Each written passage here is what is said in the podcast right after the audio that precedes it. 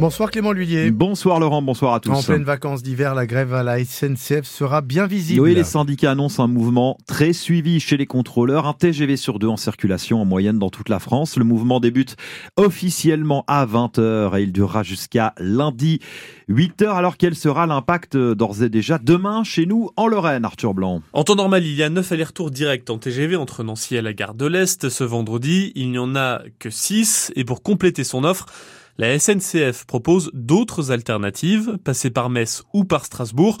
Mais le temps de transport, correspondance comprise, peut monter jusqu'à 4 heures contre 1h30 à 1h45 habituellement. Rappelons que pour les TGV, la SNCF propose l'échange gratuit pour ceux qui le peuvent et qui trouvent de la place ou le remboursement à 100%. Sur les lignes TER, l'impact sera assez variable. Certaines lignes seront épargnées, comme celle qui relie Nancy à Toul ou Nancy à Neuchâteau. Le Nancy-Metz est aussi préservé, 15 trains entre 5h et 9h contre 19 habituellement.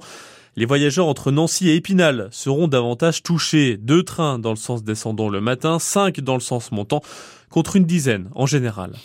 Arthur Blanc pour France Bleu Sud-Lorraine. Elles ont ralenti non pas les trains, mais les voitures. Ce matin, les infirmières libérales de Lorraine en colère. Elles ont mené une opération escargot sur la 31 entre Pont-à-Mousson et Nancy, provoquant d'importants bouchons aux accès à la métropole. Elles demandent une revalorisation de leurs actes médicaux pour compenser la hausse des charges et une meilleure reconnaissance de la pénibilité et de leur métier. Pas vraiment calmé non plus les agriculteurs. Gabriel Attal a pourtant voulu les rassurer, eux qui maintiennent la pression et menacent de nouvelles actions d'ici au Salon de l'Agriculture dans une semaine. Le Premier ministre leur a dit ce jeudi dans la Marne, les choses avancent concernant les promesses faites il y a 15 jours pour lever les barrages demain à 7h45 sur France Bleu Sud-Lorraine. Nous serons en direct avec euh, le porte-parole dans les Vosges de la Confédération paysanne. Pour certains, c'est le rêve d'une vie, devenir sapeur-pompier professionnel. 1200 candidats sont en Moselle cette semaine pour passer les épreuves sportives d'admissibilité pour ensuite intégrer les casernes de toute la Lorraine et même du Grand Est et de Bourgogne-Franche-Comté. Alors au programme de la natation, parcours euh, au pas de course en portant euh, des charges lourdes, de l'endurance et de la force.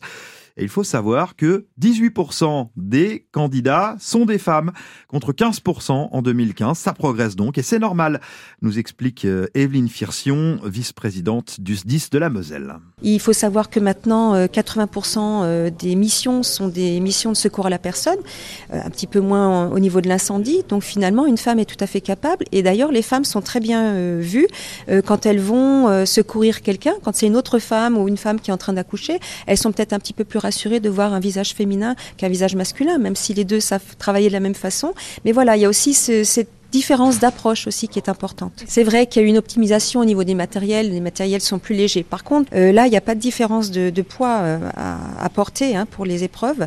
Euh, les femmes ont un temps un petit peu plus long, mais elles ont quand même 22 kg 500 dans le dos et elles ont encore une épreuve à faire avec 20 kg dans chaque bras. Donc ça fait quand même 62 kg 500 à porter. Donc vous voyez un petit peu par rapport à un homme, c'est quand même compliqué. Mais il faut savoir qu'une fois qu'elles sont sur le terrain, elles sont soumises à ce port de charge-là. Appel à témoins levé dans les Vosges à Charmois l'Orgueilleux, l'homme de 40 ans qui avait été signalé disparu a été retrouvé sain et sauf. Il n'avait plus donné signe de vie depuis hier. Il n'avait quitté son domicile à bord d'une voiture. Volodymyr Zelensky sera à Paris demain. Le président ukrainien rencontrera Emmanuel Macron à quelques jours de la date euh, marquant les deux ans du début de l'attaque euh, de la Russie. Ils signeront un accord bilatéral de sécurité. La France réaffirme ainsi sa détermination à continuer à apporter dans la durée un soutien indéfectible à l'Ukraine et au peuple ukrainien, souligne l'Elysée. Et puis bon, il y avait peu de doute hein, que l'aventure entre Kylian Mbappé et le Paris Saint-Germain s'achève. Depuis janvier, l'attaquant de Star des Bleus est libre de choisir son club hein, pour la saison prochaine. Eh bien, selon la direction des sports de Radio France, il a annoncé au président du Paris Saint-Germain qu'il allait bien quitter le club de la capitale hum, cet été. Euh, Kylian Mbappé au PSG depuis l'été 2017. Les pronostics l'envoient L'envoie où, Laurent Oh, je dirais à Nancy. À la SNL. à la SNL. Et d'ailleurs, on en parle ah tout à l'heure. Dans 100% à SNL, bien évidemment.